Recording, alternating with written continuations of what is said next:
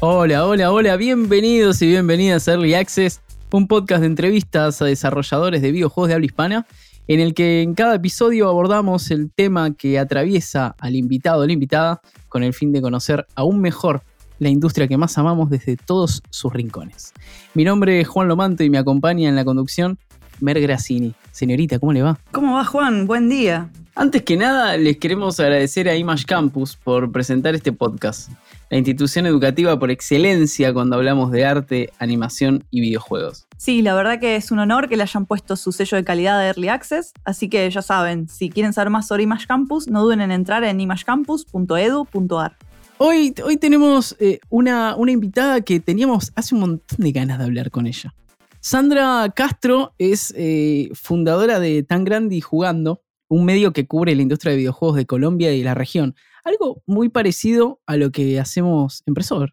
Eh, siempre decimos eh, un poco en chiste que es, el Presor colombiano. Eh, pero además trabaja en dos estudios de desarrollo de videojuegos, en ONGs relacionadas a temas sociales. Es una todoterreno y por eso teníamos ganas de hablar con ella. Y hoy el tema que vamos a hablar en particular es Jams de videojuegos como protestas sociales. Así que bueno, nada, vamos a darle la bienvenida. Sandra, bienvenida. Muchísimas, muchísimas gracias. Yo también me refiero a Presover como el tan grande argentino. ah, exactamente, muy bien. Qué lindo. ¿Cómo estás? Muy bien, súper emocionada de verlos. También soy muy seguidora de los contenidos que realizan y me siento súper honrada de estar aquí hoy. Qué lindo. es recontra mutuo. Es recontra. ¿Qué, ¿Cómo nos estamos dando la píldora, por favor?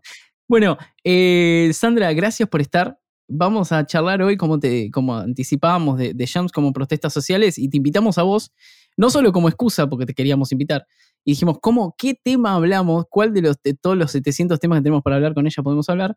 Eh, pero nos decidimos por este porque, nada, nos enteramos que, que habías hecho una jam eh, en, por el tema, nada, el problema civil y político que hubo en Colombia hace poco, tan grande y en paro eh, fue la JAM eh, que organizaste en medio de, los disturbios estos políticos. ¿Ves a los videojuegos como una herramienta de cambio social? Yo tengo una palabra que ya es hasta célebre y es que los videojuegos son el santo grial de la comunicación. Wow. Y justamente a través de los. Sí, ¿verdad? Es así como repto. Wow. Cerramos acá. Y justamente em, a través de los videojuegos, es que el videojuego es una herramienta magnífica, porque tengan en cuenta, y para todos nuestros oyentes, cuando ustedes se acercan a una película y esa película está basada en un libro, dicen como, no, pues en el libro pasaba esto y es como si fuera el iceberg, ¿no? Entonces, la punta del iceberg es algo que es la película, ¿no? Y lo que está debajo del agua es justamente el libro entero, ¿no? Y las narrativas y los cuentos y todas esas historias que vimos que nunca encontramos dentro de la película, ¿no? Como que siempre nos sentimos robados dentro. Y sí. Y pues justamente es a través de el videojuego que tú puedes tener una experiencia completamente diferente. ¿De qué forma? Y es que eh, ni el libro ni la película te va a permitir convertirte en ese personaje principal. Entonces ya no es ni la punta del iceberg ni lo que está debajo del agua del iceberg, sino es todo el iceberg un videojuego. Esa es, ese es el poder de la comunicación de los videojuegos. Entonces te permite algo que no te va a permitir ninguna otra experiencia y es esa inmersión de el juego en tu vida, de ese personaje, porque es que tú ya no eres Sandra Castro, te volviste Harry Potter, te volviste eh, Aloy, te volviste chorrocientos mil personajes que pueden existir en los videojuegos. Ese es el poder del videojuego. Tiene todas las de ganar. Excelente. Sí, me, contestaste una pregunta que yo quería hacer después, pero la voy a, la voy a reformular. eh, porque para mí, o sea, el arte se ha usado históricamente como herramienta de denuncia. Entonces, desde Guernica de Picasso, eh, Silvio Rodríguez eh, y toda esa gente, eh, no sé, León Gieco acá, Víctor Jara, em, ¿qué pueden aprender los videojuegos de toda esa cuestión histórica? O sea, ¿dónde se ubican los, videojuegos en, ese marco histórico de, de arte de protesta? Pues los videojuegos de cierta forma ya han generado esos anclas de protesta y la han hecho como a su propia forma de verse, o sea, siguen siendo muy pop, siguen siendo personajes ultramasculinos, re, ¿cómo se diría? Como estilo de cuerpo de Superman, ¿no? Pero pues también generan ese estilo de narrativas como disruptivas en donde te permiten pensar como fuera de lo que normalmente está estipulado. Y quiero que entonces pensemos y eh, nos vayamos unos años atrás, casi 10 años, en justamente para el año 2007 o 2009 en Venezuela, un videojuego genera un escándalo nacional dentro del Congreso venezolano y es justamente eh, un juego que se llama, ay no me acuerdo cómo se llama, qué mal. el no dato, pero no importa, lo que importa es lo que ah, generó el videojuego, no te preocupes. Mercenaries 2, ya, World in Flames, ya, ya, ya. sí, ok, ahí va. Qué papanatas de periodistas y no me acuerdo. Pasan las mejores familias. Mercenaries 2, World in Flames es un juego en el que tú tienes una misión y es acabar con un líder de izquierda que pues que es muy corrupto y que no sé qué, o sea, ese es el, estilo de, propaganda que te vende el juego. Y en, claramente el Congreso venezolano cuando lo toma es como esto es claramente un ataque directo, esto es narrativa yankee, vamos ya mismo a acabar con esta narrativa y empieza entonces una ley del terror que para mí es, es una ley súper absurda y una ley de basura entero porque nadie nunca la usó. Y esa ley de, de terror era de prohibición de videojuegos y juguetes bélicos, que pues claro, suena súper bonito en papel, pero realmente se cumple, ¿no? O sea, y entonces, según la ley y cualquier cosa dentro de la ley, un juego como por ejemplo Angry Birds podría ser multado dentro de este país. O sea, no tenía, no tenía sentido porque simplemente había un disparo dentro, que es cuando tú disparas al, al ave, ¿no? Dentro del, del escenario. Pues sí para el Congreso venezolano, pues eso genera como así toda la furia interna de, y genera esta ley que termina, esa ley termina definitivamente por destruir la industria de desarrolladores de videojuegos de Venezuela, que les ha costado un montón recuperarse y de cierta forma se destruye es porque los grandes desarrolladores, ya entendiendo la crisis de, que está en sus países, dicen, aquí no vamos a prosperar, de repente nos convertimos en criminales en nuestro propio país, tenemos que huir. Y esa ley nunca, nunca persiguió a ningún desarrollador de videojuegos, nunca. Desastre. Y si tú seguías el juego, el juego te cambiaba el escenario. El juego te decía como, el mercenario empezaba como a desarrollar como toda su investigación y tales y se daba cuenta que eran sus propios jefes los que estaban siendo corruptos dentro de este escenario. Entonces, pues claramente los videojuegos ya de por sí te pueden dar otras narrativas. El Congreso venezolano claramente no lo jugó. No, claramente. El Congreso venezolano claramente no se enteró de, de este juego. Em, pero pues de ahí vamos a partir a nuestro primer jam de protesta. Qué, qué bonita historia a la que llegamos. Wow. Y mira, y es un juego que es triple A y es un juego que pues no tiene, no sé, posiblemente los creadores ni siquiera sabrán dónde ubicar a Venezuela, pero conocen su conflicto y quizás, quizás se inspiraron en el tema, no lo sabemos, ¿no? Em, pero pues años después.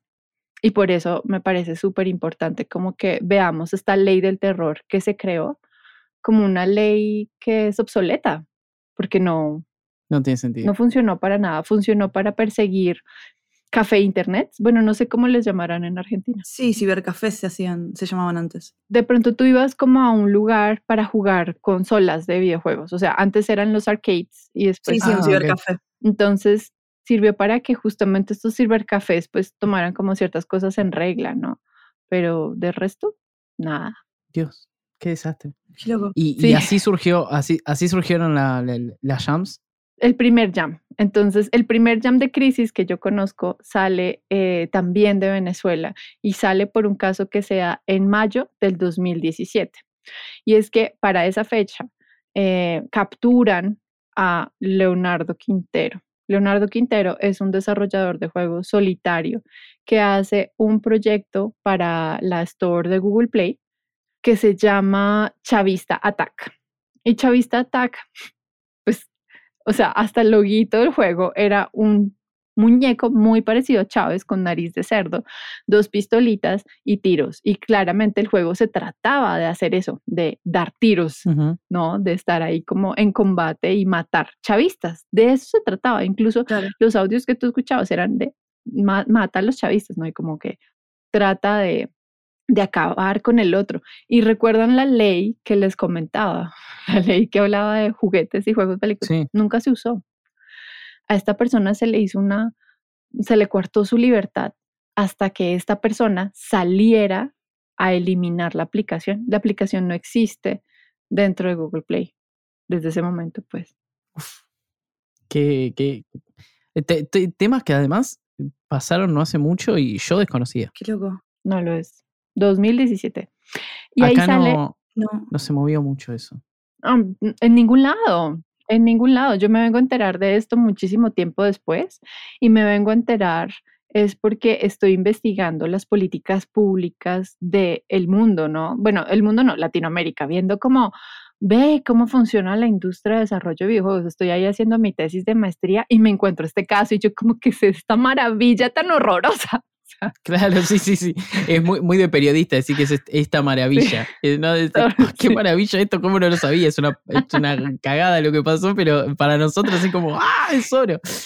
Igual, igual me, me, hace, me hace pensar eso. O sea, ¿qué pasaría acá en Argentina si alguien sacara un juego de matar macristas o matar kirchneristas? Uf. Eh, es un escándalo. O sea, yo creo que sí, no sería tan, tan, tan así como meter preso al desarrollador porque no funciona así la Argentina. No. Eh, pero yo creo que una multa le, cae. O, un, o, programas de televisión haciendo quilombo, diciendo que los, videojuegos, los videojuegos esto, los videojuegos el otro. Ah, sí, eso seguro. Tal cual, tal cual. Pero, o sea, tengamos en cuenta, ¿no? ¿Cómo lo hace un gobierno que es una dictadura, ¿no?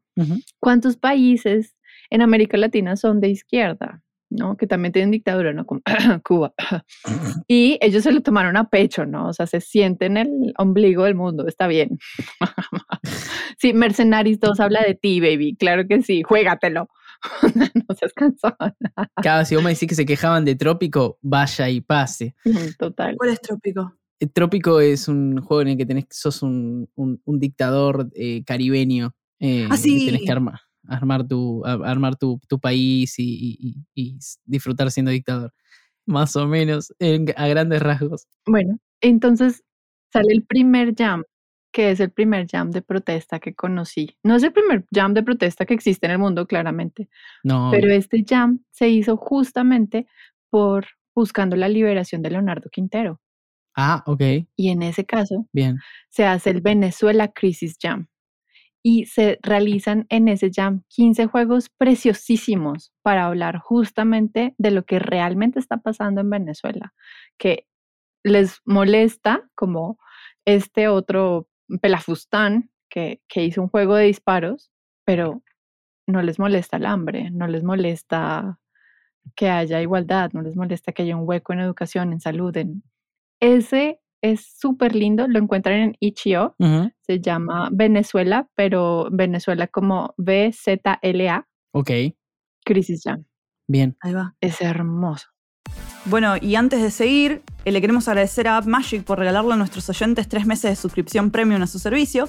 Si vos del otro lado no los conocés, AppMagic es una increíble herramienta de marketing para desarrolladores mobile. Puedes seguir el link en la descripción para conseguir el código promocional y aprovechar para pedirles una demo call para más info. Y la jam, la jam que organizaste eh, por, por, los disturbios en, en, Colombia, ¿cómo la viviste? ¿Y qué conclusiones sacás de los juegos que surgieron de ahí? Bueno, la crisis de Colombia empieza desde muchísimo tiempo atrás. No es algo que empieza en ese año. Tengamos en cuenta que Colombia hace una firma de los acuerdos de paz. No sé si conocen un poquito del tema del conflicto de Colombia. Estaría bueno que cuentes un poquito. Sí, me parece, me parece importante. Bueno, em, para todos los que nos están escuchando, de pronto no se han enterado. Sí, tal cual. Colombia ha tenido un conflicto súper fuerte por los últimos 60 años y han habido muchísimos actores entre justamente las Fuerzas Armadas, las Fuerzas Armadas Revolucionarias de Colombia, que esas son las FARC, tenemos el ELN, tenemos los paras, tenemos un montón de carteles, claramente está súper metido y atravesado Pablo Escobar, que seguramente es una ficha que, que sí es más reconocida y conocida porque es una cara visible ¿no? del narcotráfico para, para Colombia. Entonces, para entender a Pablo Escobar hay que entender el conflicto que ya vivía Colombia, porque en el momento en el que aparece Pablo Escobar, que eso fue, creo que hace 30 años murió el señor, imagínense, o sea, ya había 20 años de conflicto en el momento en el que él aparece como narcotraficante. Y claramente eso hizo que fuera fácil y difícil al tiempo generar sus estilos de negocio. Entonces, muchos presidentes han tenido que tratar con este tema de la paz y no ha sido sencillo. Y no ha sido sencillo también porque ha habido escándalos de presidentes que los ha subido las mismas guerrillas. Claro. es súper desastroso. Pero pues se hace la firma de los acuerdos de paz para el 24 de noviembre del 2016. Para mí esa fue una fecha súper importante, muy, muy, muy importante, porque ahí se marca la terminación definitiva del conflicto y se empieza a desmenuzar todo el tema de los actores. Yo, yo sigo mucho Naruto, no sé usted. yo, no, no. bueno, lo siento si te spoileo, o sea, Naruto ya es cultura general, ya. Obvio, dale, dale. Pero a mí me pareció justamente cuando él empieza como a, pelear con Pain y empieza como a, a, contarse la historia de Pain, que si no te has visto Naruto, no te preocupes, esto lo vas a entender. Cuando yo trabajé en organizaciones de la sociedad civil, me quedaba súper claro que tú no puedes simplemente como acabar con una población para que ya no exista el conflicto, porque va a venir otra a reemplazarlo, justamente. Y lo que tienes que hacer es negociar con estos que están teniendo el conflicto para seguir como trabajando cada una de esas aristas y poder así como como disolver el verdadero conflicto, que eso es lo que realmente nos, nos duele. Entonces, en el caso de Colombia, sentarse con una de las fuerzas militares más importantes de las guerrillas, muy, muy, muy importante, a firmar el conflicto, a pasar a estas personas y ya ponerlos con el título de desmovilizados, entregar las armas, era un salto muy importante y no a todo el mundo le va a gustar. Y yo lo entiendo, por eso digo, toca ver Naruto, porque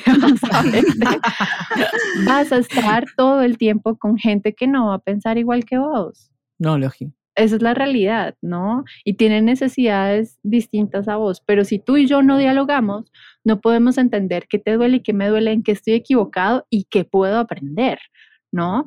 Al mismo tiempo, es, pero que es, pero claro, ¿no? En ese momento, pues todos así, como súper cerrados. Entonces, en el momento en el que empiezan las protestas en Colombia, realmente es 2019. Es un proceso bastante duro porque las protestas vienen con toda esta velocidad armándose, con este conflicto viéndose, pasa muertes de líderes sociales, o sea, eso es algo que todavía sigue pasando en Colombia, tenemos somos el país con mayor muerte de líderes sociales, o sea, yo también estoy en riesgo, les comento. Y es un espacio en donde se dan cuenta que seguimos teniendo los falsos positivos en el país y todavía no se han resuelto cosas en el país. Y esas cosas que vienen del conflicto y esas cosas que vienen después del conflicto. Entonces, para 2019 empieza ese primer grito de lucha, empieza como ese grito de clases, los estudiantes saliendo como justamente a decir, inviértele más a la educación y no a la guerra inviértele más a estas nuevas generaciones y no a mantener los sueldos de generales, o sea, como cambiemos la ruta, veamos esto. Sí, y generaciones, generaciones que están hartas, ¿no? De, vivir en conflicto también. También. De ser desgastante, digo, vos, vos sos de esa generación. Y se normaliza, es que se normaliza la violencia, ¿sabes? O sea, aunque ya hace rato no ha pasado. Cuando la época de Pablo Escobar y años después de Pablo Escobar, tuvimos una época de violencia en Bogotá específicamente, que normalmente Bogotá nunca es tocada por los conflictos externos del país. Eso es algo muy lamentable porque no somos conscientes de lo que está pasando realmente en el país. Vivimos en una burbuja. Y cuando ese conflicto entró justamente a Bogotá, pues empezó a ser visible lo que se estaba viviendo en los pueblos constantemente, porque uno escucha noticias, no, pues en Urabá explotaron un collar bomba, un camión bomba, un, en la carretera minas antipersonal, así, con esto súper, súper dormido en el tema. Que al respecto, hace poquito apoyó un proyecto eh, de minas antipersonal para enseñarle a los, o sea, miren lo, lo creepy de la cuestión es que yo le estoy enseñando a niños de que están en zonas del conflicto a evitar minas antipersonal con videojuegos. Uf, es un montón. Qué fucking heavy, güey. Es un montón. Em, eh, nada, ¿qué, ¿qué, opinas vos de mm, esta cosa que dicen muchas veces de que los juegos no son políticos? Hay muchos mucho jugador y a veces algunos desarrolladores que dicen que, que no, que, que, no se mezclan. Ah, los, jugadores dicen no me mezclen videojuegos con temas sociales y los desarrolladores dicen no, yo mi, videojuego no está expresando nada. Eh, ¿Qué opinas vos de eso? Bueno, tengo otra frase célebre. Por favor. Todas, todas tus acciones son políticas, todas, los quieras o no, son políticas. Como tú estás desarrollando, o sea, si eres o no consciente de esas, de esas razones que tomas, son políticas. Inevitablemente, aunque quieras o no tomar parte. Cuando tú no tomas parte en un conflicto, tú claramente estás del lado del opresor, inevitablemente, aunque tú no quieras, ¿no? Estoy, estoy de acuerdo con eso. Claro, no tomar parte es tomar parte. Ajá, eso es tomar parte, todo lo que tú hagas. Y yo quiero que pensemos hoy, por ejemplo, este kigurumi que tengo es hecho con lágrimas del niños de la Guajira. Eso es una pregunta que normalmente no, pensamos. El desayuno que hicimos esta mañana es un desayuno que está apoyando mi economía local, está apoyando al panadero que vive en mi esquina, está apoyando o está apoyando los bolsillos de gente que está explotando un montón de niños y de gente en otros lados, ¿no? O sea, y eso solamente con el desayuno. No con esto quiero decirles como ya de aquí vamos a salir todos como en depresión absoluta, como no sé qué estoy haciendo con mi vida, yo me la paso maltratando niños. No, pero plantearse ese tipo de cuestiones claro, es clave. Sí. Todas, todas las acciones que tú haces son políticas. Desde saludar un perro en la calle sí. hasta con qué te vas a dormir en la noche. Absolutamente todo. Si son decisiones conscientes o no, no importa, fueron tus decisiones. Importante que las pongas conscientes y te des cuenta como, ve, todos los personajes que yo he hecho hasta el momento son hombres y tienen estas características. Y cuando hago un personaje femenino, siempre es el que están rescatando, el que pide ayuda, el que no tiene absolutamente nada que hacer ni sabe qué decir en su vida, ¿no? O sea, también es una falta de nosotros como narradores darle espacio a esas nuevas narrativas. También es una falta nuestra de desconocimiento y de vernos a nosotros mismos y decir como, uy, fue puchica. Sí, estoy penando en esto. O de simplemente estar replicando lo que venimos viendo toda la vida. Sí, cuestionándolo. El, el tema es que el 51% de la población del mundo son mujeres. ¿Cuánta de esa población se ve representada en los videojuegos? Y no es solamente con personajes líderes. O sea, no, no es como, ay, no, ya volvieron esto otra vez, un montón de mujeres, porque cambian lo que ya existe. Además, no, como yo veía las quejas de She-Hulk, que es algo creado por desde los 80, o sea, eso no es una nueva narrativa, care. Sí. Como, a ver, como lee tu material y date cuenta que eh, pues Lilo hizo hace millones de años, güey. Entonces, como no es algo nuevo, pero además cómo es la representatividad de las mujeres en los personajes secundarios. O sea, normalmente nosotros decimos, no, pero ya está Wonder Woman, que es así súper poderosa, pero es ella y 800 manes, ¿no? Al lado. ¿Y las mujeres dónde están? Es que hasta en muchísimos juegos tú te encuentras que el que vende verduras es un hombre y ni siquiera una mujer. O sea, como que no hay una población eh, ni siquiera en los non-playable characters. Claro, y eso tiene, también tiene un montón que ver con, la gente que hace videojuegos. Digo, mientras menos diverso sea el espectro de gente que hace videojuegos, menos diverso va a ser el material que surja de ahí. Es, tiene mucho que ver con... Claro, porque se vuelve endogámico, digamos. Es la misma gente haciendo cosas para la misma gente, entonces ese mismo grupo es el que consume y el que después se vuelve desarrollador. Es súper endogámico si se abre el, juego a, desarrolladores diversos. Claro, pero el mismo desarrollador puede tener una voz para cambiar eso al respecto. O sea, si él hace esa, ese examen a sí mismo como, wow, no lo había pensado. Claro. ¿Cómo puedo yo cambiar estas narrativas acá? Pues bueno, va a un jam social. ¿Te parece que, digamos, vamos, voy a poner entre comillas, un hombre blanco cis adinerado, digamos, esa figura de la persona que no, no tiene, digamos, ninguna opresión, eh, puede intentar representar a una persona marginal? ¿Podría una persona así, por ejemplo, representar a, no sé, alguien que vive en la villa o algún grupo eh, oprimido, marginal? ¿Es válido, digamos, eso? Pues es que, mm, es que finalmente em, crear un personaje es volverte a ti Dios en cualquier narrativa, lo que tú quieras hacer. No necesariamente tienes que ser hombre o mujer para crear personajes buenos o malos. el tema es que te tienes que ver a ti mismo y notar tus privilegios y ver justamente como ese filtro que tienes. Porque yo les digo, el mejor Joker que existe me hizo pensar dos veces sobre mi superhéroe que más amo, que es Batman. Hmm. Y es justamente ver el, el Joker de Joaquín Phoenix Uf. y entender cómo, "Jue puta", ¿no? Como este man te cambia enteramente la narrativa de un superhéroe que tiene todo el dinero para hacer política pública y lo que se dedica es a fomentar ese estilo de pobreza en donde genera una bola de nieve que va a seguir dando ese estilo de problemas y que no va a entrar en el verdadero núcleo que es tener una política pública de salud, una política pública de educación. Sí, totalmente. Todavía, todavía amo a Batman, pero mal, estoy ahí como corazón roto. Es que, es que allá hace, ya hace un par de décadas que se lo viene, se lo viene cuestionando a Batman como es un tipo que está roto. Es Total, un tipo que está roto. total. que quedó traumado y que sale vestido de murciélago a cagar a trompadas a, a- en- a- a gente por las calles. Digo, este es un tipo que está mal de la cabeza, pero lo amamos a Batman. Eh, así como eh, amamos ese, ese roto, pero sí, tiene un montón de problemas, claramente. Eh, vos el otro día, cuando, cuando. Nada, el otro día nos juntamos a charlar, lo cuento.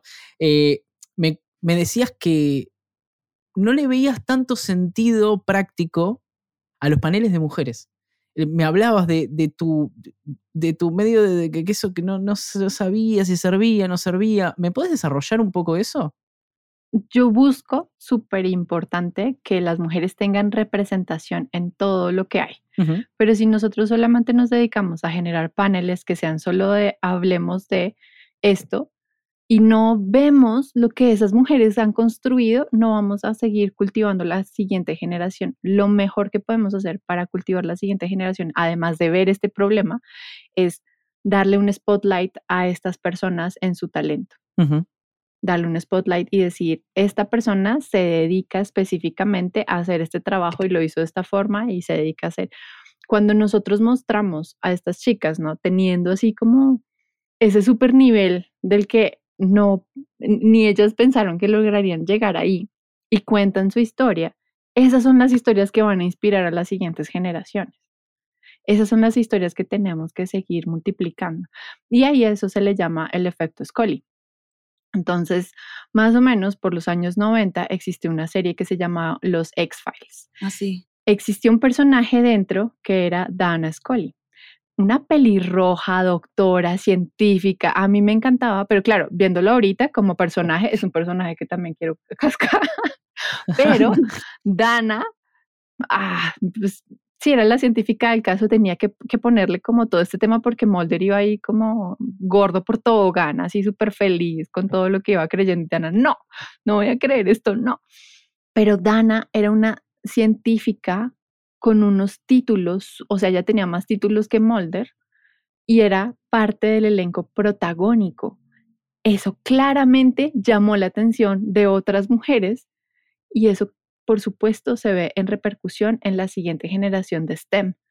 ¿Por qué? Porque tuvieron un role model cuando eran jóvenes diciendo, puedes ser científica, puedes hacer parte de esto. Claro. Y eso es lo que tenemos que hacer con las siguientes generaciones. Coger a estas mujeres que son súper perrísimas, empoderadas, ponerlas en el spotlight y atrás empezar a trabajar una política pública. La política pública no solamente de los gobiernos, la política es también de las empresas, de las organizaciones, de las comunidades, empezar esa política a trabajar dentro de nuestras organizaciones para que se fomente la participación de las mujeres dentro de la industria de desarrollo de videojuegos. Claro, a, mí me pasa que yo pienso que esos paneles son importantes porque es importante hablar de las cosas que le pasan a las mujeres porque durante demasiado tiempo nos callamos, pero a la vez, claro, es, es como, bueno, basta. O sea, tenemos, tenemos una vida y nos pasan un montón de otras cosas además de, eso. Mm. Em, tampoco te fomenta. A mí me pasó que ayer me hicieron una entrevista y me, y me querían preguntar eso, cómo es ser una mujer en la industria y esas cosas yo primero me negué porque me, pone muy incómoda, porque mi experiencia es diferente a la de muchas otras personas. Eh, y entonces no, no siento que pueda representar al género. Y no tengo ganas de que me pregunten porque no lo sé. Y era como, bueno, pero yo no sé, no te, voy no te puedo decir, uy, las cosas malas que pasan, porque no me pasaron, eh, pero tampoco quiero con eso negar la experiencia de la gente que sí. Y lo que charlábamos era como, bueno, pero no, pero está bueno eh, no es casualidad, digamos. O sea, que el hecho de que, yo también esté rodeada de gente, gente del amor, tiene que ver con que construí un espacio así. Y construir un espacio así es posible y también está bueno saber eso, digamos, y que las otras generaciones, las nuevas generaciones, sepan que es posible crear un espacio saludable, que es, posible crear un espacio sin crunch. Yo hoy me, quejé más temprano, eh, un poco en broma, eh, pero los espacios en donde trabajo son súper saludables. Si yo cruncheo es porque tengo tres, trabajos y bueno, tener tres trabajos no es saludable, pero, eh, pero cada uno de esos trabajos son súper súper sanos y se puede construir un espacio así. Entonces, eh, también está bueno, como decís vos, decir, bueno, estas personas que están empoderadas, eh, mostrarlas, ponerlas en el spotlight. Sí, contar sus historias y sin, sin pensar en la pregunta de... Um, cómo era ser mujer. Solo pregúntale cómo eras de gamer cuando chiqui, cómo, cómo lo viviste, claro. quién te trajo. Y saben qué, de esas historias me encantan un montón.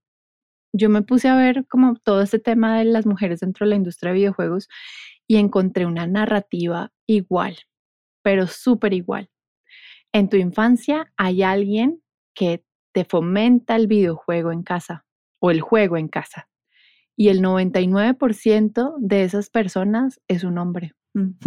Puede ser tu papá, puede ser tu hermano, tu primo, tu tío, un amigo. Esa es la mayoría de historias. Yo pertenezco gloriosamente al 0,1% de esas historias. Y es que fue mi mamá quien era quien defendía mi derecho al juego. Eso no es normal. Y las personas que traían a las chicas al jam cuando estas chicas empezaban a narrar como, ay, ¿quién te hizo la invitación? O sea, yo nunca conocía tan grande jugando, no sabía que era esto, como, entonces, ¿cómo llegué aquí? No, pues mi esposo me pasó este evento, mi novio me pasó este evento, mi primo me pasó, este, mi amigo que, con el que estudio en la universidad me dijo, mira, un evento para mujeres. Y yo me sentí segura para estar en ese evento. Y, y ahí sí digo, yo defiendo muchísimo esos eventos, pero yo no mido el éxito de mi comunidad por esos eventos, porque finalmente estas mujeres están participando por primera vez en un evento de desarrollo de videojuegos. Entonces, más o menos como el 90% de las participantes es su primer jam. Y como, ¿cómo sale uno de un jam, no? Con un hype, pero te volviste Dios en ese fin de semana, ¿te salió o no te salió el juego? ¿Tú viste de qué eras capaz, de qué estás hecha. Sí. Y sales con un hype como que no sabes qué carajos hacer con esta energía. Lo que yo hago es fomentarlas al siguiente evento. Claro. Yo tengo eventos todo el año, conferencias, charlas, talleres, em, entrevistas, de todo. Y lo que hago es decirles, ¿te gustó esto? Mira, aquí tenemos un meetup. Mira, esta comunidad va a hacer esto. Y ahí es donde yo mido realmente el éxito de los jams. Claro, en la gente que vuelve, decís. Claro, tal cual. Pero no vuelve al jam, sino que vuelve a las otras actividades. Yo necesito es que ellas entren al ecosistema, no que estén perrísimas conmigo, pero no pueden estar en un ambiente mixto. Exacto. Y eso, pues justamente el Women Game Jam de Colombia es muy raro, porque nuestro equipo no es de mujeres, nuestro equipo es mixto y es una participación mayor de hombres dentro de la organización. Yo lo dirijo, yo me dedico a dar las órdenes y yo soy la nutria dictadora, pero claramente mi equipo tiene muchísima masculinidad positiva adentro. Excelente. Pero esperen, porque ahora toca el momento de Image Campus, la escuela de animación, arte y videojuegos que auspicia este podcast que hacemos con tanto amor. Sí, es una institución educativa que se destaca por la formación, especialización y entrenamiento continuo en nuevas tecnologías a través de trayectos educativos presenciales, online y vía streaming. Image Campus es una organización líder en Argentina y Latinoamérica y es ampliamente reconocida por la industria entera por su constante innovación. Si quieren conocer sus planes de estudio para diseño, ilustración, animación 2D y 3D, videojuegos, robótica, programación, tecnologías inmersivas y desarrollo aplicado, no lo duden y entren a imagecampus.edu.ar. Image Campus, otra educación.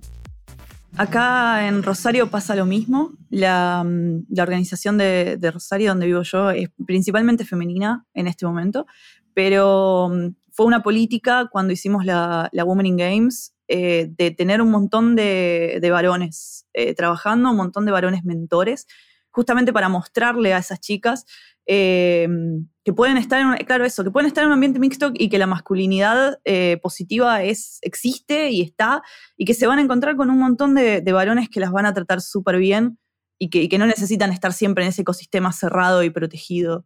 Eh, o, o, sea, o sea, ustedes, ahora de repente las estoy entrevistando a las dos. O sea, ustedes tal vez no, eh, no ven tan positivo estos lugares donde, que son exclusivamente de mujeres. Pues es que siempre te va a hacer sentir más segura, ¿sabes? Uh -huh. Por muchísimas razones. Y yo al evento lo hago ver como si fuera enteramente femenino, porque es una pijamada. Las únicas que desarrollan son ellas. Ahí va. Es real. Qué lindo. Y vas a encontrarte con puras pinches amigas genialísimas que vas a hacer. De eso se trata, de ir a conocer amigas. Y conoces esas amigas que tienen otras historias, otras narrativas de cómo llegaron ahí y eso te empuja a ir al siguiente nivel. Qué lindo. Excelente. Entonces van a terminar yendo a otros espacios mucho más colaborativos, más amables para ellas. La industria, para mí la industria de desarrollo es muy amable. Todavía no he tenido ninguno de esos casos de violencia de género y espero no tenerlo, pero no porque vaya a cerrar los ojos y no, aquí no pasa nada, sino porque quiero darle las herramientas a las empresas de desarrollo, a los estudios, a las universidades para empezar a romper eso. Claramente, en las universidades estoy viendo ya violencia de género. Uf. Ok. Eso sí es una realidad. En las narrativas que ellas me cuentan, sí, su profesor es como, ay, pero vas a hacer juegos, pero tú eres niña. Uf. Uf. Claro. es que es otro, es otro ambiente, es cierto. Yo, yo, también en el mundo de los videojuegos encontré un lugar muchísimo más ameno que, que en cualquier otro espacio. No sé, vengo del mundo de la música y el mundo de la música no es, no es así. Ah, no. Y no, siempre es como, como que una, una, está en segundo plano y la mayoría de la gente, de los músicos son varones. Mm. Yo, yo, no tengo ese problema porque a mí, al contrario, los ambientes femeninos tiendo a sentirme incómoda. no, me, no me gustan a mí. Pero bueno, yo soy yo. A mí me encantan. Claro, por eso también decías antes que, que, que podés, no, no, sos el ejemplo para que te pregunten esas cosas, digo, porque te, te criaste entre, entre varones. Es que yo siempre fui un, un pibe más y, y, un poco por eso que, que, dice ella. O sea, no sé hasta qué punto eh, mi, mi, disforia o lo que sea cuando era chica es por una cuestión social, mm. completamente social, cultural. Todo lo que yo hacía era de varón, entonces ¿por qué soy mujer? Entonces está mal que sea mujer, porque si todo lo que hago soy varón, la manera en la que me visto es de varón, la manera en la que me peino es de varón. Claro. Eh, y es una cuestión súper cultural, eso que decís vos, de que el juego es de varones y, y, siempre el que te muestra las cosas es tu amigo varón y eh, nada, es una presión social muy fuerte, mm. eh, que me parece que está cambiando igual. Está cambiando. Eh, ¿Qué videojuegos te marcaron de chica? Eh, ese que que te, que te dijo, bueno, ok, eh, yo quiero estar de alguna manera metida acá? Ninguno. Ninguno, porque yo entro en la industria de desarrollo de videojuegos ya cuando me gradué. Wow. Ya cuando eh, soy una cucha como de 26, 27 años. O sea, o sea, yo me miro hacia atrás y yo veo como, porque yo no vi esto antes, ¿no? claro. Yo era, yo era muy buena, o sea, yo hubiese sido una muy buena programadora. Es más, me voy a meter este, no sé, este fin de semana, este año, antes de que termine el año, voy a empezar a programar, porque finalmente la programación es un lenguaje y eso es parte de lo que se me facilita en la vida, la comunicación. Eso espero. ¿no? Tal vez seguramente volveré aquí así rapada y como ya no me llamo Sandra, maldita sea. No- no soy Ahora, pero, pero Sand- Sandra, si te metiste a los 26, 27, ¿qué edad tenés ahora? Ahorita tengo 32. Ahí está. Ok, te mantenés súper joven, ok.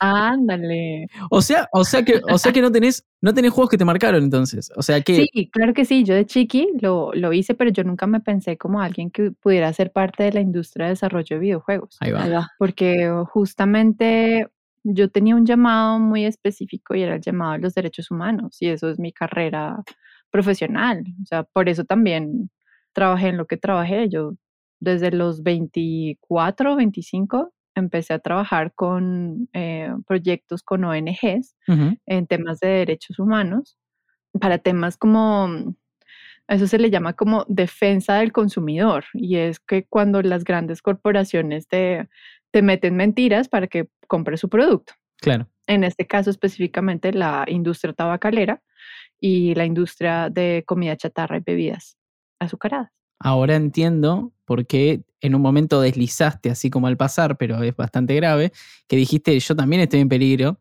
Ya. Ok, listo, entiendo, claro, industria tabacalera y ese tipo de, tipo de industrias son complicadas. Sí, son, son cosas grandes. Claro, sí, sí.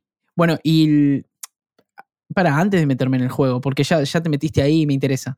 Vos estás metida de lleno en el tema social, ONGs. eh, Sí, pero quiero cambiar mi carrera claramente, Ok. por esos temas de seguridad que les digo, no está chévere. Ok. Pero eso es bueno de cierta forma porque significa que hice muy bien mi trabajo. Sí, ya me llegan saluditos. claro, si estás metido en temas sociales y te amenazan, algo estás haciendo bien, claramente. Súper. Sí, sí, sí, es No, un pues, llamado de gracias, atención. así. Wow. No, es Dios. Hice mi máster en comunicación política porque yo quería como mejorar las herramientas que ya tenía, o más bien validar con educación las herramientas que ya había armado dentro de las ONGs en las que había trabajado. Entonces me presento y mm, al mismo tiempo quedo desempleada. Entonces, en vez de como no hacer nada con mi vida, dije como, bueno, vamos a volver a empezar de ceros. Me gustaría como experimentar algo nuevo. Y ahí tengo un argumento con una persona que era cercana a mi familia en ese momento, porque es de la familia de mi ex esposo. Ujú. Em, y la pelea con esta señora fue justamente por el tema de juegos. Y es ahí realmente cuando yo entro a ser parte de la industria de desarrollo de videojuegos, porque esta persona como que vio a quien era mi pareja en ese momento y dijo como, pero tú no estás como muy grande para estar jugando. Ah, Ah, de, de ahí, ahí Y, viene. Pues yo viendo, claro, yo de ahí viene tan grande y jugando. Sí, de ahí viene, de ahí- es un insulto, ¿no? Si te das cuenta, eso es un insulto. Uy, tan grande y jugando. Claro. De hecho, tú buscabas en internet y encontrabas tan grande y jugando Pokémon. Que se encontraba antes de encontrarnos a nosotros. Bueno, acá tenés una fanática de Pokémon. Qué divertido. El otro día, com- sí, el otro día compré una publicación independiente de Inglaterra eh, y se llama Una profunda pérdida de tiempo. Y el creador contaba que es porque le dijeron eso. En algún momento le dijeron que los videojuegos eran una profunda pérdida de tiempo y entonces él le puso así a su revista. Y es la misma historia tuya. Me encanta. Tomar el insulto y apoderarse. Total, total. Sí, volverlo propio. Y así justo lo volvimos propio. Y pues justamente como yo empecé a hacer mi máster al mismo tiempo y a hacer a tan grande al mismo tiempo, al inicio tan grande solamente era un medio de comunicación. Y con estas herramientas del máster, bueno, ya en el momento de la tesis yo presentaba un montón de proyectos, le presenté a ese man, y todo era sobre control del tabaco, control de las bebidas azucaradas, control de la comida chatarra, y no, y me lo devolvía, y me lo devolvía, y me lo devolvía. Y yo como, no más, ¿por qué me haces esto, maldita sea? Y una amiga, bueno, ya me lo había dicho mi hermana, pero pues es que para uno los hermanos, a uno los hermanos los ve kawaii, ¿no? Pero me lo dice una amiga que es un monstrete, pero así re monstrete en ONGs. Me dice Sandy, ¿y por qué no lo haces de videojuegos? En Colombia no hay nadie más que sepa videojuegos como tú sabes. Y se me fundió el bombillo en ese momento. O sea, fue como, "Mm, Se me fundió el bombillo, me encantó. Me encanta esa expresión. Esa expresión nunca la había escuchado, me encantó, se me fundió el bombillo. no, pues se me explotó así de lo increíble que había sido esa idea. Claro. Y dije, joder, claro que sí. Y empecé a armar otra vez mi tesis. Y eso significó, como ya cambiaba el tema, que ya me tocaba un mentor distinto Y yo así súper nerviosa, como este man me lo va a volver a devolver, ¿qué hago? Auxilio. El man la vio y le encantó desde el inicio al fin. Dijo, quiero conocer esta tesis, quiero saber Ahí va. qué carajos está pasando en América Latina alrededor de la política pública. Es que, es que debe, haber, debe haber tenido 700 de tabaco, 700 de control, y, pero de videojuegos no. Entonces dije, ah, no, esto sí. Pero ¿sobre qué trataba exactamente? Yo hice una investigación sobre em, justamente el ecosistema político de la industria de desarrollo de videojuegos. O sea, qué hacía que cada país que fomentaba dentro y que no fomentaba dentro, o sea, cómo hacía que el ecosistema creciera en cada uno de estos países. Ahí va. Y tenía que tener como base países que hicieran parte de algo, o sea, como algo en común, y yo escogí la Federación Latinoamericana de Desarrolladores de Videojuegos. Entonces, no, no era solamente Latinoamérica, era además que pertenecieran a la Federación Latinoamericana y que tuvieran organizaciones, ¿no? Que cada país tuviera una organización, pero igual en esa investigación, pues se encontraba Venezuela. Venezuela no es de parte de la Federación Latinoamericana de Desarrolladores de Videojuegos, pero a mí me pareció brutalísimo también incluirlo en la investigación, ¿no? Pues por todo este campo social que la gente está armando. Entonces, sí, para, eh, para los que no saben, la Federación Latinoamericana son 11 las federaciones que, que hay, entre ellas está Argentina, Brasil, Bolivia, Uruguay. Bueno, y ahí conociste un montón de gente, imagino. Sí, y eso pues me hizo conocer más en términos de política pública, qué se hace, qué no se hace, cómo funciona. Y también conocer los orígenes de estas industrias, porque es que no es, no es lo mismo o, pueden todos haber nacido igual, pero como actuaron las comunidades, como actuaron las organizaciones, los gobiernos para fomentar esas industrias, se ve claramente dentro de esos ecosistemas de desarrollo. Y pues por eso Argentina tiene lo que tiene, ¿no? O sea, veintipico de años de experiencia trabajando, tienen su propio evento nacional, eso solamente lo tiene Brasil y Argentina. Bueno, México ha tenido diferentes nombres, o sea, no es... Claro, Uruguay también, Uruguay tiene dos. claro. Eh, Pero tiene uno de ellos, no es de ellos, sino es de Madrid, el Game Lab. El, Game Lab. El Game Lab, claro. Este en el Level UI. ¿En, donde En Uruguay. Ah, ahí va. Claro, tiene el Level UI y el Game Lab. Colombia tiene el Colombia 4.0, pero no es exclusivamente de videojuegos, pero sí es un evento súper importante de las industrias creativas. Sí, ah, eh, eh, la EVA, la exposición de videojuegos de Argentina, ya tiene 19 años, el año que viene cumple 20. ¡Ah! Y, y, tenemos Además tenemos a Alejandro Iparraguirre, que es... Papacito. Yo quiero ser el Alejandro Iparraguirre de Colombia. Y estás ahí nomás. Si, si alguien va a ser, vas a hacerlo vos, sin, duda. Pero Ale, Ale Iparraguirre está en el Estado. Entonces... Claro, Ale Iparraguirre es parte del Ministerio de Cultura de la Nación eh, y es el representante de videojuegos dentro del Ministerio de Cultura de la Nación, que es increíble que tengamos eso. Hace ya casi 10 años. 10 años. Ajá. Ah, mira, matamos un diablito. Estás muy bien. Estás, estás, Soy reñoña. Mira, ok. Soy reñoña. O sea. El, el pijama de Totoro. Sí. Para el que quiera saber quién es Alejandro Iparraguirre, eh, en el otro podcast que tenemos, que ya dejamos de hacer, Presover Show, eh, ahí tenemos una charla con él en el que habla de, jams y, todas esas cosas. Em, bueno, sí, entonces, eh, nada, hiciste básicamente tu tesis sobre eh, el, cómo los estados latinoamericanos trataban a los videojuegos. Pues hay diferentes formas, ¿no? Por ejemplo, México es un lugar bastante increíble para no tener política pública. Claro. Ok. Eso significa el poder de las comunidades. O sea, para, para mí siempre está claro que todo o lo que hace que crezcamos es justamente como estén haciendo en la comunidad. Porque es que la política pública puede existir, o sea, allá pueden tener a Alejandro Paraguirre, pero si no hay comunidad, esa cosa no va a funcionar de ninguna forma. Y para mí eso es lo que tiene más, más poder de todo.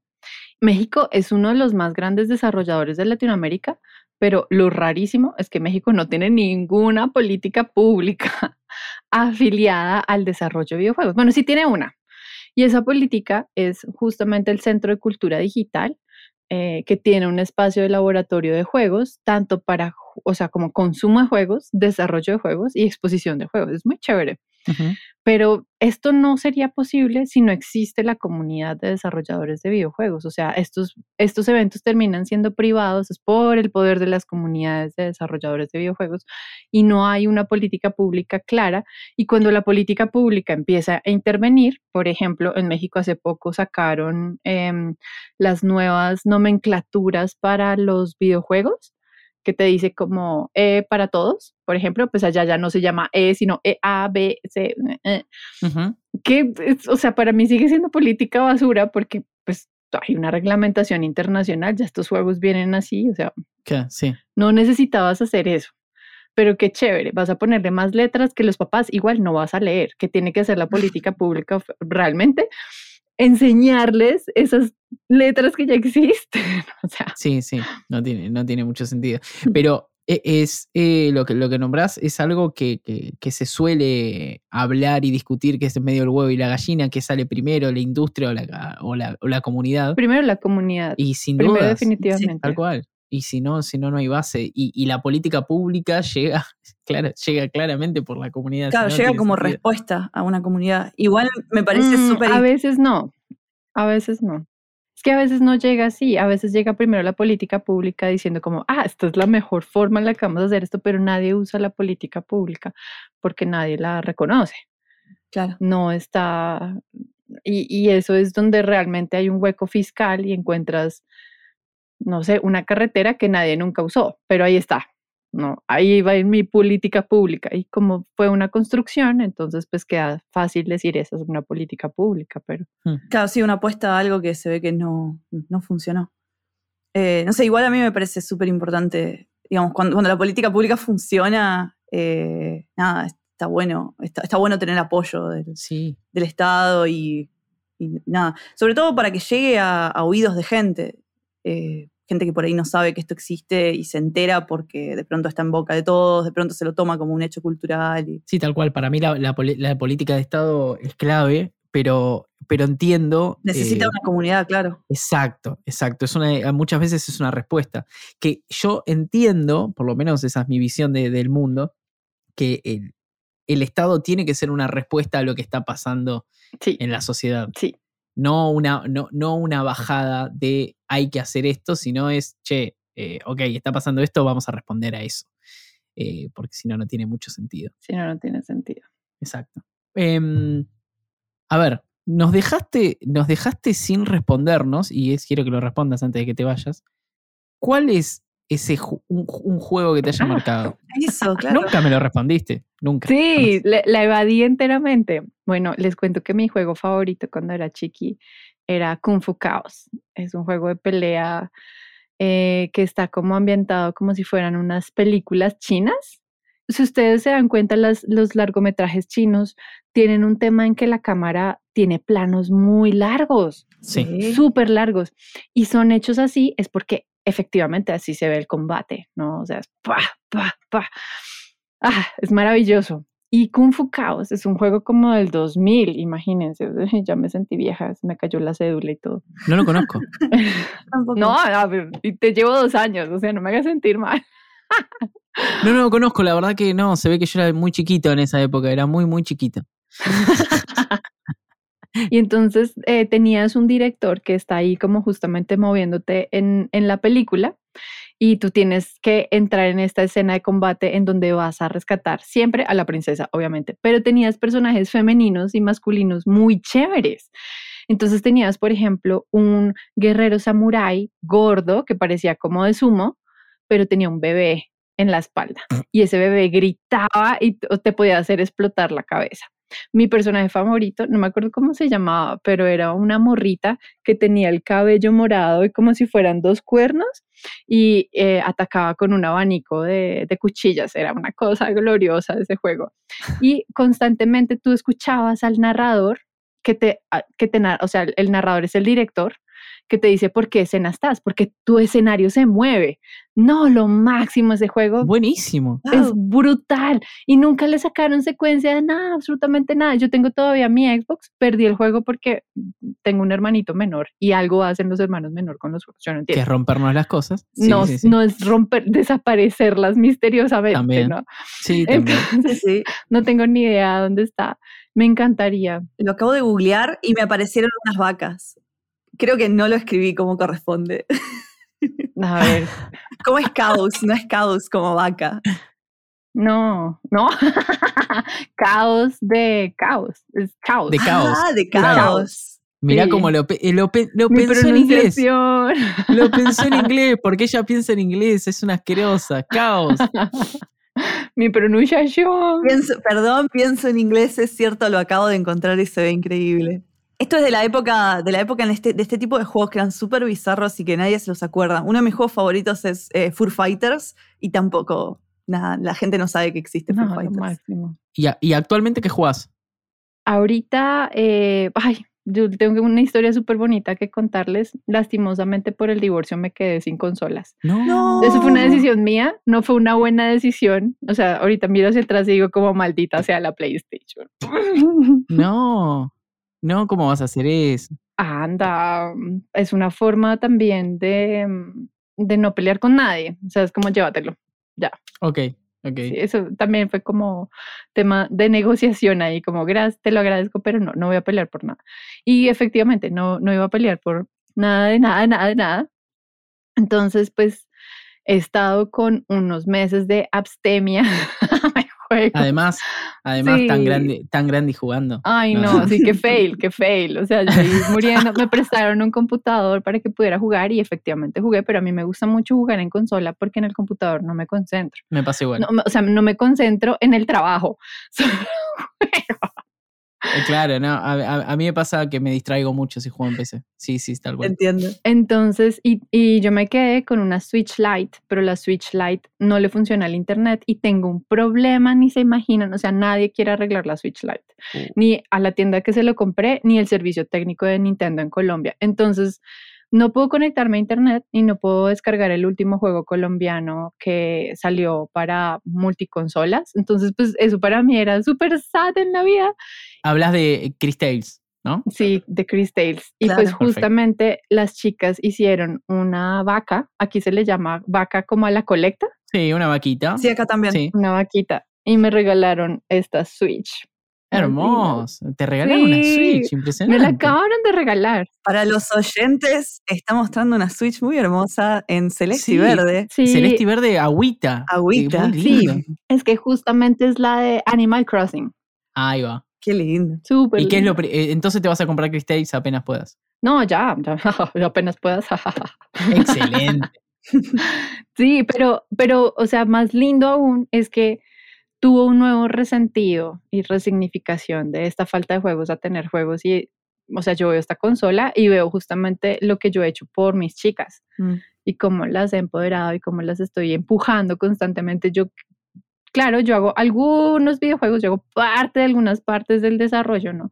A veces hago narrativas, ahorita estoy trabajando como business developer, pero a mí me cuesta ver cuál es mi verdadero impacto haciendo política pública, Claro. porque mi, mi impacto realmente es que yo abro la puerta y digo, sígale, entrele, hágale, Sí.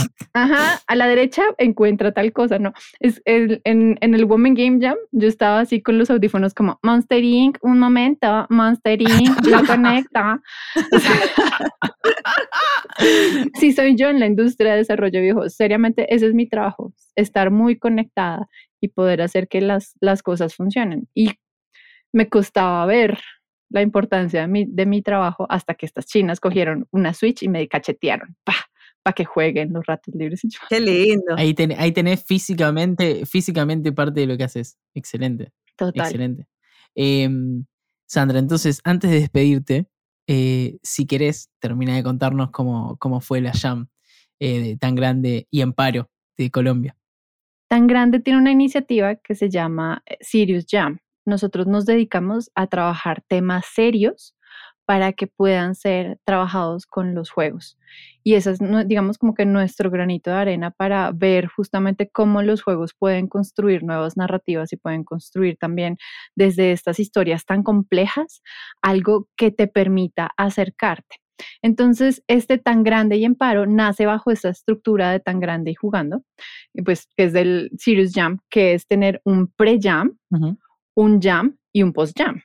En el pre-jam tenemos o sea, yo digo actividades de pre-jam, pero imagínense, para poner todo esto me estoy preparando como muchísimo antes con muchísimo power ahí. Entonces, antes del, jam, nosotros tenemos conferencias, generamos diálogos para que se hable del tema, de expertos, de gente que trabaja en esas cosas. Y así hicimos también, por ejemplo, el pasado jam de, que hicimos para ONU Mujeres, lo sacamos con esa estructura también. Ese es el estilo de jams que saca Tan Grande Juan. Entonces, Tan Grande y Amparo tenía unas conferencias que nos habla del conflicto, de la historia de conflicto de Colombia y que nos lo explica muchísimo mejor para entender por qué la gente está berraca por qué la gente está molesta y como llegamos a este punto en el 2020, en el 2021, donde tenemos una nueva reforma tributaria, cuando la gente está súper agotada, tenemos un hueco fiscal terrible, enorme, gigante, y que claramente necesitamos subir los impuestos, pero no en la forma en la que ellos quieren subir los impuestos. Entonces la gente sale a las calles. No, la gente dice, mira, pero ¿dónde se está yendo verdaderamente el dinero? Porque esto que estamos haciendo está pasando aquí. Tú quieres ponerle impuestos a la canasta básica familiar, pero no le estás poniendo impuestos a las bebidas azucaradas. ahí me saco mi espinita. y ahí se te juntó todo. Ajá, y pues justamente dentro del Jam tuvimos más conferencias y talleres que permitieran a la gente entender cuál era esta vaina, o sea, cómo se mastica el conflicto armado y entenderlo así hagas parte o no hagas parte de estas zonas de conflicto. Y eso que terminó haciendo, que durante la Jam, que finalmente la Jam duró un mes, casi un mes, duró desde el 7 de mayo del 31. Muchísimo. Em, se hicieran 14 juegos y fueron 14, no, más que juegos es experiencias, porque hay ilustraciones, solo ilustraciones, hay eh, solo video y hay solo juegos. Y yo, por ejemplo, todavía tengo un cuento que está ahí atorado y que no he podido sacar, porque es un cuento que me duele un montón, un cuento que narra la historia de los falsos positivos, que es una situación horrible. O sea, imagínense que, a qué les suena un falso positivo a ustedes. Como, me suena a COVID, Ahora COVID. Pero esto sucede en un escenario en donde los, los militares de mi país presentan campesinos vestidos de, de guerrilleros, como si fueran guerrilleros reales. Okay. Y los dieron baja en el combate, baja entre comillas, porque mm. pues a estos pelados los pusieron en el paredón y los mataron. Y eran pelados. Entonces pasaba que salían desde pueblos muy cercanos a Bogotá y los veías por allá metidos en una locación donde esos pelados nunca antes habían ido porque eran de hogares muy humildes. Esos son los falsos positivos en Colombia. Y son seis mil y pico falsos positivos que todavía no tenemos respuesta. O sea, hay, hay para ver si entendemos de este lado, hay, hubieron seis mil y pico de personas que no eran guerrilleros, pero que los militares hicieron pasar por guerrilleros para matarlos. ¿Y por qué para matarlos? Porque eso significaba que les daban un dinero extra para ellos. Qué Dios, qué desastre. Entonces así inflabas las cifras, mostrabas justamente que tu unidad estaba haciendo algo muy bien, ¿no? Y estás desapareciendo gente. Es tremendo la, la, la, diversidad de situaciones y de realidades sociales que, que, que se viven en, en lugares tan cercanos, porque Colombia no, está tan lejos de Argentina. Y, muchas veces hablamos de, conflictos sociales muy graves acá y escuchas cosas como las que nos estás contando y es como que estamos muy alejados de eso, por suerte. Y antes, justamente cuando, cuando hablábamos al comienzo de, del caso de Venezuela, o, vos al pasar dijiste la dictadura de, Cuba, y nosotros nos quedamos con ver un poco porque... Sí, a, mí me, me, choca un poco, porque, no sé, personalmente es como que dictadura es una palabra muy fuerte y, me duele un poco igual que se use al pasar, eh, porque me parece que no sé, uno puede estar en contra de gobiernos así y puede decir que son gobiernos represores, eh, pero me parece que dictadura es como otra cosa. Eh, y yo no, me, yo no me referiría ni, a Cuba ni a Venezuela como dictadura. Eh, puedes estar en contra y puedes decir un montón de cosas, pero no, o sea, por la historia de nuestro país, yo no usaría esa palabra. claro, nosotros nos quedamos por, justamente por eso, porque acá dictadura, nosotros tuvimos una dictadura muy atroz entre el 76 y el 83. Claro en donde desapareció muchísima gente, donde se levantaba gente a las madrugadas eh, y no se las devolvía a sus casas. Digo, tengo un caso en, mi familia. Sí, creo que muchos tenemos. Que, entraron, sí, entraron, entraron a, la casa de, un tío y se llevaron al hijo, la madre le quiso poner las zapatillas y le dijeron, no, no, quédese tranquila señora que no las va a necesitar y no los vieron nunca más. Eh, entonces, esas, eh, que cuando dijiste dicta, pero viste que tiene que ver muchas veces con cómo usamos las palabras en los diferentes países. Totalmente, sí. Tal vez vos le decís dictadura a una cosa y nosotros a otra. Para nosotros la dictadura es eh, eh, militares represores que desaparecieron gente. Y capaz que para vos dictadura es la ausencia de la democracia. Sí, algo más político quizás, claro. Claro. Claro. claro, cual, Pero queríamos, nos quedamos pensando lo que bueno. lo queríamos aclarar porque. Sí, sí, sí, porque para nosotros tiene, tiene más que ver con una cuestión como militar y casi, de guerra, te diría, de, guerra contra el pueblo. Eh, y que no pasa tanto por el sistema eh, político, digamos, como que. Qué interesante. Y qué, qué, curioso, ¿no? O sea, yo les estoy contando de muertes, 6.000 muertos colombianos por las fuerzas militares que se van de ese mismo estilo y no es dictadura. Wow, claro. Claro, es, eh, ahí está. Y no es dictadura, qué interesante. Ahí está, eh, nosotros veríamos eso como, exacto, como una dictadura, eh, porque están matando gente desde el, desde el Estado. Total. Esto es, es, algo que se discute mucho acá y calculo que esto, esto cuando la, la gente lo escuche eh, van a haber opiniones diferentes, pero se discute mucho esto de la dictadura, ok, en eh, la dictadura lo entendemos como el Estado atentando contra civiles. Eso lo vemos como. como sí, y el, y el este y los militares también. el aparato represor del Estado, ¿no? Porque, porque en, en nuestro caso eh, fue el, nada, los, militares derrocando un gobierno, bueno, en, toda Latinoamérica, o sea, mm, militares derrocando gobiernos y, asumiendo el poder, entonces. Sí, sí. Fue una, una, época en la que hubieron 32 golpes de Estado en 7 años en toda Latinoamérica, fue parte de un proceso que bueno, nos, estamos yendo a la mierda, pero digo, es parte de un proceso. No, pero está súper chévere, porque, o sea, deberíamos hacer un jam. Pero tiene que ver con nuestra historia. Sí, total. Deberíamos hacer un jam, serious jam, al estilo de esto porque genera estas discusiones. Sí. Y no, y no somos solo tres pelagatos y nuestros oyentes, sino somos todos conversando al respecto. Colombia tiene un proceso justamente en el momento de Pablo Escobar. Llegan un grupo militar que, o sea, más que tener fuerza de armas, era un grupo que se dedica a hacer show. O sea, estos hombres generaban como atentados más histriónicos. Entonces robaron la espada de Simón Bolívar. O sea, imagínense ese estilo de entonces, en este caso, claro, cuando ellos entran al Palacio de Justicia, la fuerza militar fue desbordada, desbordada porque los militares ya sabían que se iban a tomar el Palacio de Justicia. Ok. Y en esas condiciones, el Palacio de Justicia queda enfrente de la presidencia, o sea, así, es la misma plaza. Gravísimo. Así enfrente. Sí, gravísimo. Y enteramente el presidente perdió el poder de las fuerzas militares, porque todo el mundo sabía que estos pelados estaban con eh, Pablo Escobar. Entonces se genera un escenario en donde se queman un montón de papeles y se, se refunde mágicamente gente que estaba trabajando ahí.